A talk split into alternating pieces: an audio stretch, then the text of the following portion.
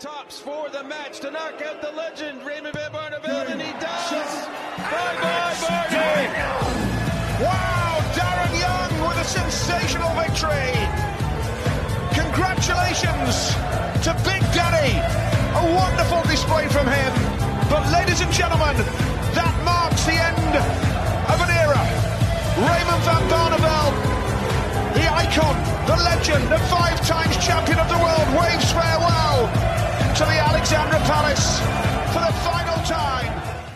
Ja, was für ein Moment, was für ein trauriger Moment für Raymond van Barneveld. Der letzte Vorhang fällt für Barney, für den fünffachen Weltmeister. Seine Karriere geht zu Ende, wie sie es für meine Begriffe nicht verdient hat. 1 zu 3 Niederlage in der ersten Runde der WM 2020 gegen Darren Young aus den USA. Wir haben gerade den Matchstart gehört bei den Kollegen von Sky Sports. Ein überragender Sieg für Young, ein Desaster für Barney. Und wir sprechen drüber hier bei Checkout, der Darts Podcast an Tag 3 der Darts WM. Während der WM täglich auf ntv.de, auf äh, Spotify, Apple Podcasts, Soundcloud und so weiter und so fort. Ich bin Kevin Schulte und auch heute früh am Start Christian Rüdiger. Guten Morgen, Kevin. Guten Morgen, Dartsgemeinde an diesem doch recht, ja, sehr interessanten Tag. Ja, allerdings, das war ein interessanter Abend, allen voran natürlich durch dieses früher aus. Äh, deine Eindrücke. Die Karriere von Barnefeld endet bereits am 14. Dezember 2019, das haben wir alle nicht erwartet. Nein, definitiv nicht. Und wir hatten ja auch in den Vorschaufolgen drüber gesprochen. Barney, äh, der sich auch in den Interviews nochmal kämpferisch gezeigt hat, der gesagt hat, ich glaube an mich, ich glaube, dass ich da auch ganz weit kommen kann. Ich hoffe natürlich ich im Elli Pelli immer gut gespielt habe. Und der wollte nicht diesen Abschied haben. Wir hatten das ja thematisiert, wie ihn John Lowe hatte, erste Runde vor 15 Jahren und dann war der raus. Sondern er wollte diesen Moment haben wie Phil Taylor oder zumindest noch ein paar Runden weiter diese Karriere noch verlängern und dann liefert er gestern diese 1-3-Niederlage gegen Darren Young, die er wirklich eigentlich nicht kassieren darf. Er war vom Average her besser. Er kam im ersten Durchgang schwierig rein.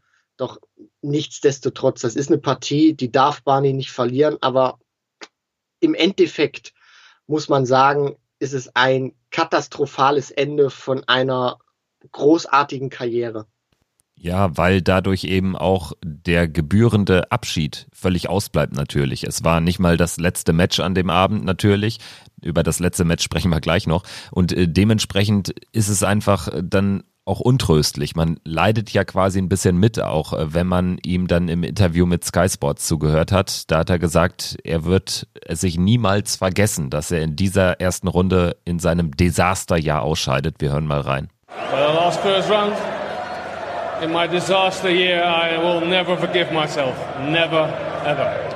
Ja, glaubst du, mit ein bisschen Abstand wird er dennoch auch mal etwas äh, wie Stolz auf seine Karriere verspüren, also mit Stolz auf seine Karriere zurückblicken? Er hat ja für den Dartsport ähm, neben Phil Taylor ja eigentlich mit am meisten geleistet. Er ist in den Niederlanden, in seinem Heimatland bekannt wie ein bunter Hund. Er hat in den Niederlanden auch eine Darts-Ära geprägt und Weg bereitet, auch für junge Spieler wie Michael van Gerven natürlich äh, mit, mit Abstand, wenn du ihm jetzt in, in einem Monat oder zwei Monaten drauf ansprichst, wird er natürlich äh, seine großen Momente würdigen. Aber gestern die, dieses Interview dann auch, ich fand es auch ein bisschen komisch dann von Sky Sports, weil ich glaube nicht, dass Barney da selber hingegangen ist, sondern dass man ihn da schon in die Richtung gedrückt hat, weil das war ja auch gestern kein Interview. Barney hatte keinen Bock darüber zu reden und dass er gestern das auch sagt. Er ist ein sehr emotionaler Mensch. Wir haben ihn jetzt viele, viele Jahre gesehen. Er geht hart mit sich ins Gericht und das war gestern einfach nur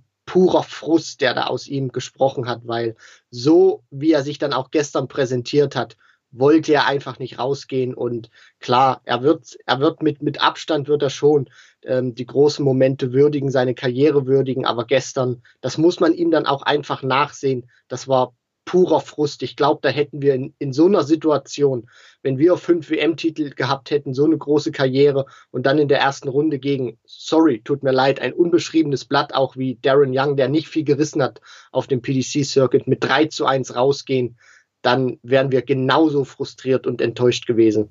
Letztendlich äh, würdest du am Ende in der Analyse auch sagen, das ist so meine These, er war ein bisschen zu verkrampft auch, das hat man ihm angemerkt, er war ja eigentlich von dem von den Scores gar nicht so schlecht. Gerade das äh, letzte Leck, was er da dann verliert, wo er das 2-2 den Satzausgleich verpasst, da vergibt er ähm, vier Darts auf, auf Doppel. Da hat man es ihm ja auch angemerkt, dass er das irgendwie, klar, ein bisschen zu sehr vielleicht wollte. Also gegen Ende muss ich sogar sagen, da hat er mir besser gefallen als am Anfang der Partie. Als es dann 0 zu 2 stand in, im vierten Satz, da hat er dann nochmal, da habe ich mich auch gefreut, dass er nicht einfach so gesagt hat, ich, ich lasse das jetzt einfach laufen, sondern er hat sich dagegen ge gestemmt und er wollte auch unbedingt in diesen fünften Satz nochmal reinkommen. Trifft dann am Ende im Entscheidungsleck nicht die Doppel, aber das hat mich nochmal gefreut zu sehen, okay, er kämpft nochmal. Aber, und das möchte ich auch nochmal loswerden. Natürlich, keine Frage, Barney hat eine riesengroße Kar Karriere gemacht. Aber wie er sich auch in seinem letzten Jahr präsentiert hat. Das waren teilweise auch auf Twitter, auf Instagram immer viele große Worte, die er da gepostet hat. Aber da kam dann am Ende recht wenig. Ich kann mich noch erinnern, in der Premier League, auch jetzt nochmal dieser Tweet vor, vor der WM, dass er unbedingt das allen Leuten zeigen möchte. Raymond van Barneveld, die unbestritten, unbestrittene Legende aus den Niederlanden. Für mich im Moment noch, müssen wir dann auch gucken, was Van Gerven die nächsten Jahre alles macht. Im Moment noch die Nummer zwei hinter Phil Taylor. Aber wir haben ja immer Barney und Taylor auch miteinander verglichen. Und hier hat man wirklich ganz klar gesehen, wenn man das letzte Jahr der beiden miteinander vergleicht und auch die WM, das ist eben der Unterschied, was Raymond van Barneveld immer von Phil Taylor getrennt hat. Taylor war bis zum letzten Moment an der Spitze und Raymond van Barneveld einfach nicht. Fast ein bisschen unbemerkt. Am Ende dieses Abends, da gab es ja noch ein Match, Rob Cross, die Nummer zwei der Welt, gegen Kim Heibrechts und am Ende muss man sagen, da gibt es eine ähnlich krasse Sensation. Heibrechts gewinnt das Match. 3 zu 0 gegen Cross. Cross, der Weltmeister von 2018, damit raus in Runde 2 das hat niemand kommen sehen, zumal Halbrechts gar nicht so sensationell gescored hat. Seine Finishes waren einfach brutal stark, so meine Analyse. Wie, sie, wie hast du es gesehen? Ähnlich. Ähm, Rob Cross vom, vom Scoring her war das teilweise okay, aber diese Doppelquote, die ging ja gar nicht. Also die, die stand ja teilweise äh, sogar mal bei, bei 10 Prozent und dann hat er ja noch dieses zweite Leck eintüten können und wir, wir haben das ja auch angesprochen. Also wenn du gegen Kim Heibrechts als Rob Cross 0 zu 3 in deinem Auftaktmatch rausgehst und nur zwei Legs gewinnst gegen einen Kim Halbrechts, der kein 110er Average gespielt hat, dann muss irgendwas gewaltig schiefgelaufen sein. Und es hat irgendwie so, das möchte ich dich gleich auch noch fragen, Kevin, es hat irgendwie so in diesen Abend reingepasst. Also ich finde, nachdem Barney raus war, nachdem es das Interview gab, äh, man, man hat sich irgendwie nicht mehr richtig auf das Match Cross gegen Halbrechts freuen können oder einstellen können, bei den Kommentatoren auch im Ellipelli habe ich so den, den Eindruck gehabt, war, war, war die Stimmung ganz getrübt. Das war irgendwie eine ganz komische Atmosphäre. Oder wie hast du das so wahrgenommen? Da stimme ich dir zu und deswegen meinte ich auch also fast ein bisschen unbemerkt dieses Ausscheiden von Rob Cross. Er verliert 0-3 gegen Halbrechts mit einem dramatisch schlechten Average, mit einer unfassbar schlechten äh, Doppelquote und niemand kriegt so richtig mit, weil ja immer noch so dieser Schatten des Barney-Karriereendes über diesem Spiel lag, bis zum Ende. Und ich glaube, das war auch vom Moment her für Rob Cross, an diesem Abend zu spielen, nach Barneys Aus, denkbar schlecht. Halbrechts hat so das gemacht, was er konnte und hat dann einfach so auf, auf seiner Doppelwelle geschwebt bis zum Ende. Hat ja fast keinen wichtigen Moment ausgelassen und Cross kam einfach nicht ins Match und ja, da war es dann schneller vorbei, als ihm lieb war. Für mich auch ein bisschen sinnbildlich für sein Jahr tatsächlich. Ja, und vor allem auch, das ist jetzt wieder ein massiver Einschnitt in das Turnier. Ähm, Draw, weil mit Cross fällt die zwei weg. Das heißt, ein potenzielles Halbfinale mit der ähm, mit Gervin Price fällt somit weg erstmal. Und das heißt natürlich auch, die anderen kommen dann hinten, hinten raus jetzt nach. Zum Beispiel auch ein Kim Heibrechts, der gestern Rob Cross geschlagen hat. Die Frage, die ich mir dann immer stelle, ähm, ist das denn eigentlich auch wieder gut fürs Turnier? Ist das denn förderlich fürs Turnier? Weil bei allem Respekt, ein Rob Cross, der kann, wenn er wirklich sein Niveau findet, kann der auch Michael van Gerven schlagen. Jetzt, jetzt ist ja Cross raus, Heibrechts ist dafür weiter den sehe ich einfach nicht so, falls jetzt wirklich so weit kommen sollte, dass der einen Van Gerven schlägt. Deswegen für Kim Heibrechts toller Erfolg. für das Turnier. Allerdings ist das ein herber Verlust, weil somit natürlich auch wieder ein potenzieller Herausforderer und Kandidat auf den Titel und natürlich auch in, in Sachen Michael van Gerven damit wieder wegfällt. Wir lassen das mal auf uns zukommen. Ich denke, das letzte Jahr mit Nathan Espinel im Halbfinale hat ja äh, uns allen gezeigt, dass äh, bei der WM gerade viel möglich ist durch diesen Set-Modus. Luke Humphreys ist in Runde 3 gestern, das war so das Highlight des Nachmittags, 3-2 gegen Vatimena im Sudden Death Leg des fünften Satzes. Humphreys spielt äh, möglicherweise gegen Joe Cullen in der dritten Runde. Bis dahin äh, dauert es noch ein bisschen. Ansonsten Luke Woodhouse, 3 0 Sieger gegen Paul Lim. Darius Labanauskas, 3 0 Sieger gegen Matthew Edgar. Starkes, äh, konstantes Spiel des Litauers. Ryan Mikkel, für mich eine Überraschung, 1 3 verloren gegen Yuki Yamada. Am Abend dann noch Mark McGeaney gegen Matt Campbell aus Kanada 3-1, Sieger McGeaney.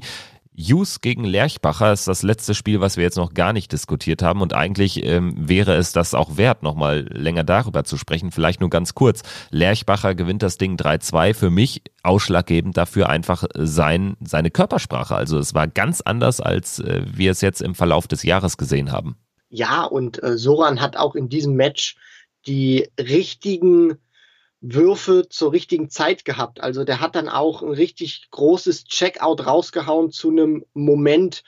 Und Jamie Hughes, man hat irgendwie immer drauf gewartet, wann er denn, wann er denn jetzt auch mal richtig kommt in dem Match. Und für mich bin ich auch ganz offen und ehrlich, hätte ich das so nicht erwartet. Ich dachte, Jamie Hughes geht hier mit 3 zu 0, 3 zu 1 durch, weil Soran Lerchbacher nicht viel gerissen hat. Also das war für mich wirklich gestern eine Riesenüberraschung und ich bin positiv überrascht. Jetzt äh, können wir dann zum Ende der Folge nochmal schauen, ob uns heute genauso viele Überraschungen ins Haus stehen. Wir haben wieder zwei Sessions und ich würde sagen, wir tippen mal wieder ganz äh, schnell die Partien. Es sind jetzt auch relativ wenige Kracher dabei. Der Nachmittag beginnt mit Kyle Anderson gegen Xiao Chen Song aus äh, China. Kyle Anderson jetzt nicht so gut drauf, aber ich denke doch, es reicht für einen 3 zu 0 Sieg. Was sagst du? Ich sage 3 zu 1 für Kyle Anderson. Äh, dann Ross Smith, äh, auch ein durchaus gutes Jahr gespielt, unter anderem Van Gerven bei der EM geschlagen, trifft auf Kieran Tehan, einen ganz jungen Iren. Unbeschriebenes Blatt, Smith äh, gewinnt mit 3 zu 0 auch. Hier sage ich ebenfalls 3 zu 1 für Ross Smith. Dann Brandon Dolan gegen Nitin Kuma aus Indien. Du zuerst. 3 zu 0 für Brandon. Ja, auch 3-0. Also ich bleibe heute bei 3-0. Bei White gegen Labanauskas sieht das für mich anders aus. Ich gehe tatsächlich auf eine Überraschung. Labanauskas hat mir gut gefallen. White äh, könnte wieder Double Trouble bekommen, wie man ihm das häufig angemerkt hat bei der WM. 3-2 Labanauskas. Das sieht jetzt blöd aus, weil ich wäre auch tatsächlich mit Darius Labanauskas gegangen, äh, hätte 3 zu 2 gesagt. Ähm, jetzt tippe ich einfach mal auf 3 zu 1 sogar für Darius Labanauskas. Und dann der Abend beginnt mit Aaron Monk gegen José Justicia. Schwierige Nummer. Kann, können beide gewinnen. Ich sage 3 zu 2 Justicia. Dann sag ich 3-2 Monk. Andy Bolton gegen Danny Baggish. Boah, da glaube ich sogar.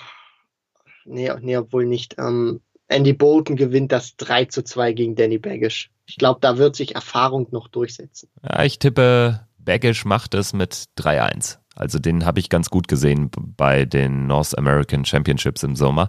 Dann äh, James Richardson gegen Mikuru Suzuki, eine von zwei Frauen, äh, die Japanerin. Für mich die beste Frau der Welt aktuell.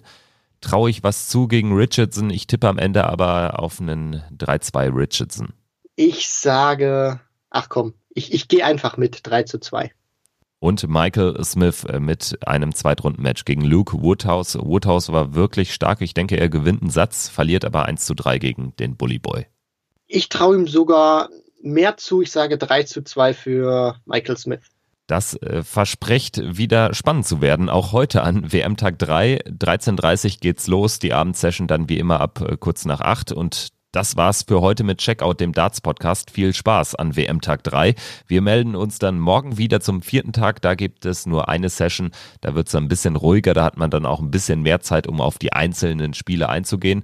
Und ich würde sagen, wir lassen die heutige Folge mit einem Moment, dem größten Moment in der Karriere von Raymond van Barneveld ausklingen. So wollen wir seine Laufbahn in Erinnerung behalten. 2007 sein WM-Sieg im Finale gegen Phil Taylor, das beste Match aller Zeiten.